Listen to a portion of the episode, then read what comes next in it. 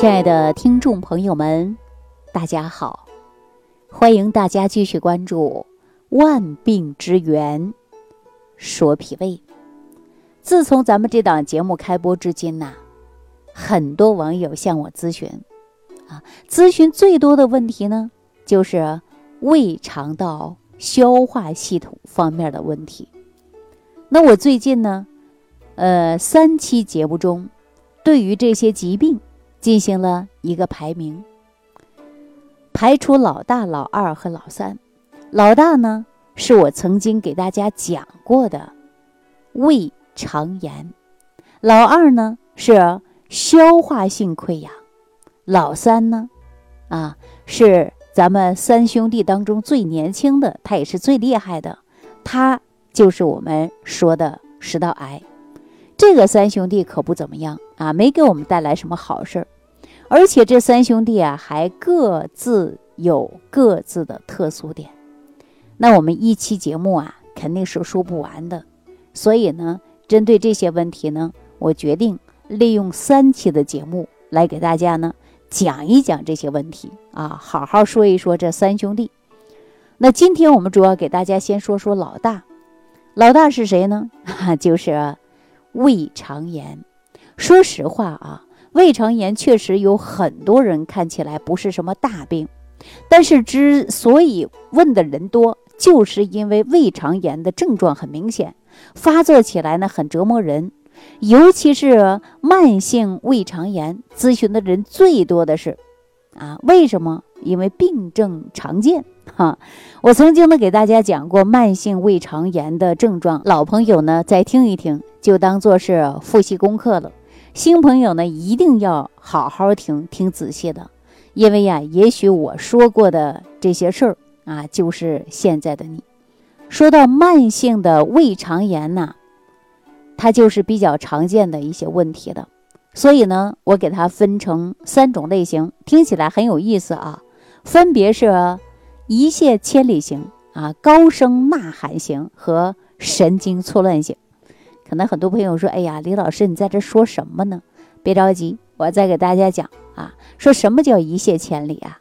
其实这个症状啊，就是我们慢性胃肠炎最常见的腹泻，尤其是早上起床后，第一件事呢就是找厕所，急急忙忙的就进去了。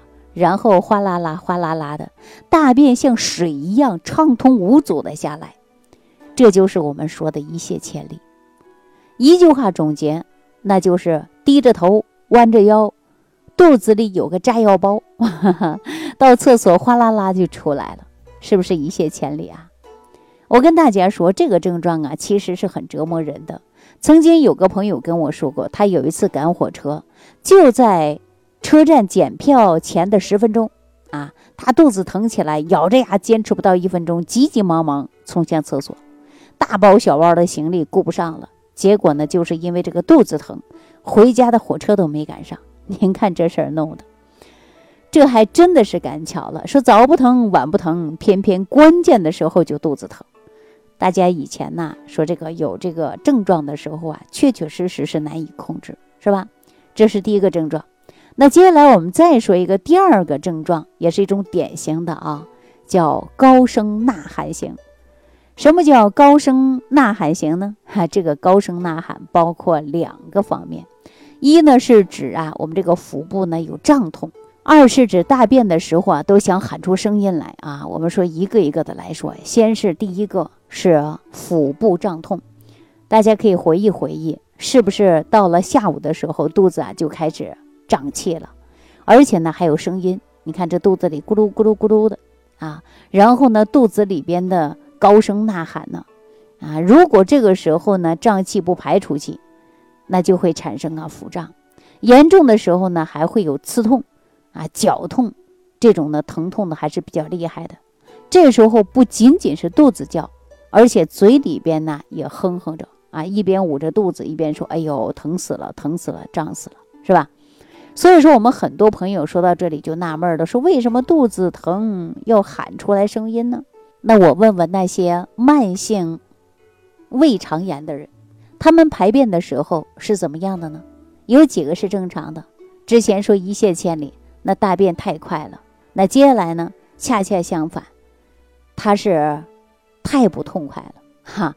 只见他进了厕所，半个小时出不来，为什么没出来呀？就在厕所里边，浑身憋着劲儿，在那用力啊，额头上的说这个经脉的血管都蹦起来了，心里边就高声呐喊：“好啦，这是心里想的。这个呐喊是无声的，外边人听不到的。”只是自己能听到，怎么了？两个字儿哈，就是便秘，排不出来。所以说呢，憋足了劲儿，使劲儿的往下排也排不出来，想排也排不出来。你说这时候怎么办呢？所以说他只能在厕所里等着，啊，等着呢。这个时候就会有第二个呐喊，这是无声的呐喊，这是心灵的呐喊。这个病可真是折磨人呐！而且啊，这两个症状经常是相互交替的。这几天便秘好了，过两天又腹泻了，一点规律都没有，很难把握和预防，对吧？说了两个这个症状的类型，那我接下来再给大家说第三个类型啊，叫做神经错乱性。很多朋友听到这儿可能都不明白啊，其实啊，慢性肠胃炎时间久了就会影响到人的植物神经，导致植物神经功能紊乱。表现出来的症状就是心悸，啊，浑身乏力，出现呢困倦，而且呢爱出虚汗，还可能呢会出现头痛、偏头痛，甚至造成的失眠和焦虑。很多人呢都可能没想到，说这个症状竟然跟慢性的胃肠炎有关系啊？难道是他带来的？可能很多朋友对这个呢都不太了解。一旦植物神经功能紊乱呢，就相当于我们行动指挥部出了问题啊，说乱套了，你指挥它不动了，那时候就麻烦了，是不是啊？所以慢性的胃肠炎的第三个类型叫做神经错乱性，就是这个意思啊。之所以出现这些炎症啊，主要是因为每天吃进去的食物。我们胃酸与食物发生了化学反应，进行了腐熟和消化，进一步产生对身体无用的垃圾毒素，会迅速的氧化胃黏膜，帮助沙门氏菌繁衍。最后呢，垃圾毒素啊会联合沙门氏菌，共同呢攻击我们就是胃和肠道的细胞，造成了细胞老化、功能减退，甚至呢。还会出现基因突变，所以说这个时候呢，我们是肉眼看不到的。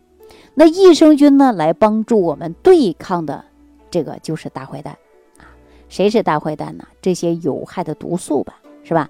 那我们经常说，大家有条件的话呢，可以适当的给自己的肠道补充一些益生菌。如果说完全对我们肠道内的环境不管不顾，任其发展啊，这是不对的。如果说真的有病了，当不舒服了才想起了养护，啊，那我们说，早知今日何必当初呢？那关于大家说补充什么样的益生菌，我之前也给大家讲过，选择呀是很关键的。特养超级益生菌就很不错啊，大家可以听听我之前的节目，就知道怎么去给大家选择益生菌了。就是这些肠道内的毒素垃圾以及。沙门氏菌等等，造成了我们慢性的胃肠炎的元凶，是它导致了我们胃脏细胞的老化，导致了胃肠的炎症，甚至可能会导致基因突变。一旦导致基因突变呢，那后果就严重了。那说到这儿啊，真的不是危言耸听啊。那可能很多朋友就会问，那李老师，我们到底应该怎么来对付慢性肠胃炎呢？我们应该怎么解决呢？大家记好了啊！按照我的方法呢，我依旧秉承的就是治养病重的养生理念。只有秉承这个理念，你才能从源头上解决问题。最大的效果就是慢慢来调理我们胃肠炎。其中有一个方法，我以前也给大家讲过，我也教过大家练过养阳三式，或者是腹部八卦图。啊，没事呢，按一按，啊，确实呢是非常好。除了这个外练的方法之外呢，我再给大家一个经典的中医药方。所谓的中医药方，当然这里边存在的都是一些药材啊，包括一些食材。呃，那只有大家说胃肠不适应，比如说不舒服的，你呢都可以来使用一下啊，或者找一个中医的大夫先辩证一下，然后再使用都是没问题的。那么大家可以选择当归、黄芪、桂枝、大枣啊，把这几样各选三十克，再加上陈皮六克、甘草二十克。用水煎，一天呢就吃这个一剂，啊，一天吃三次，饭后服用，连续服用七天，啊，是一个非常好的中医验方。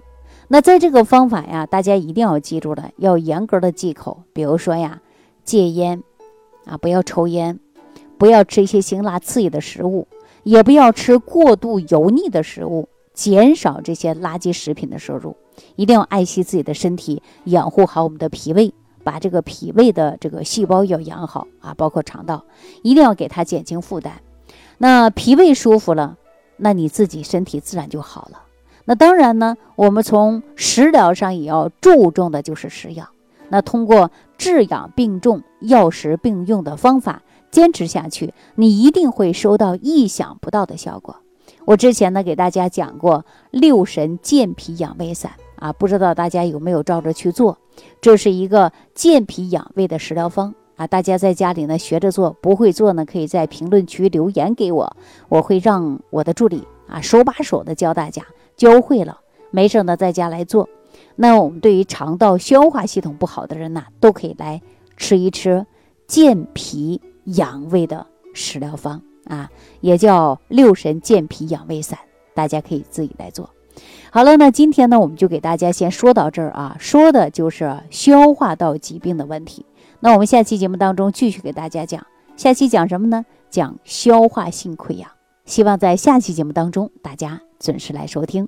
好，再见。如果本节目对您有帮助，请点击屏幕右上角转发分享，更多人让爱心传递，使更多人受益。感谢您的收听。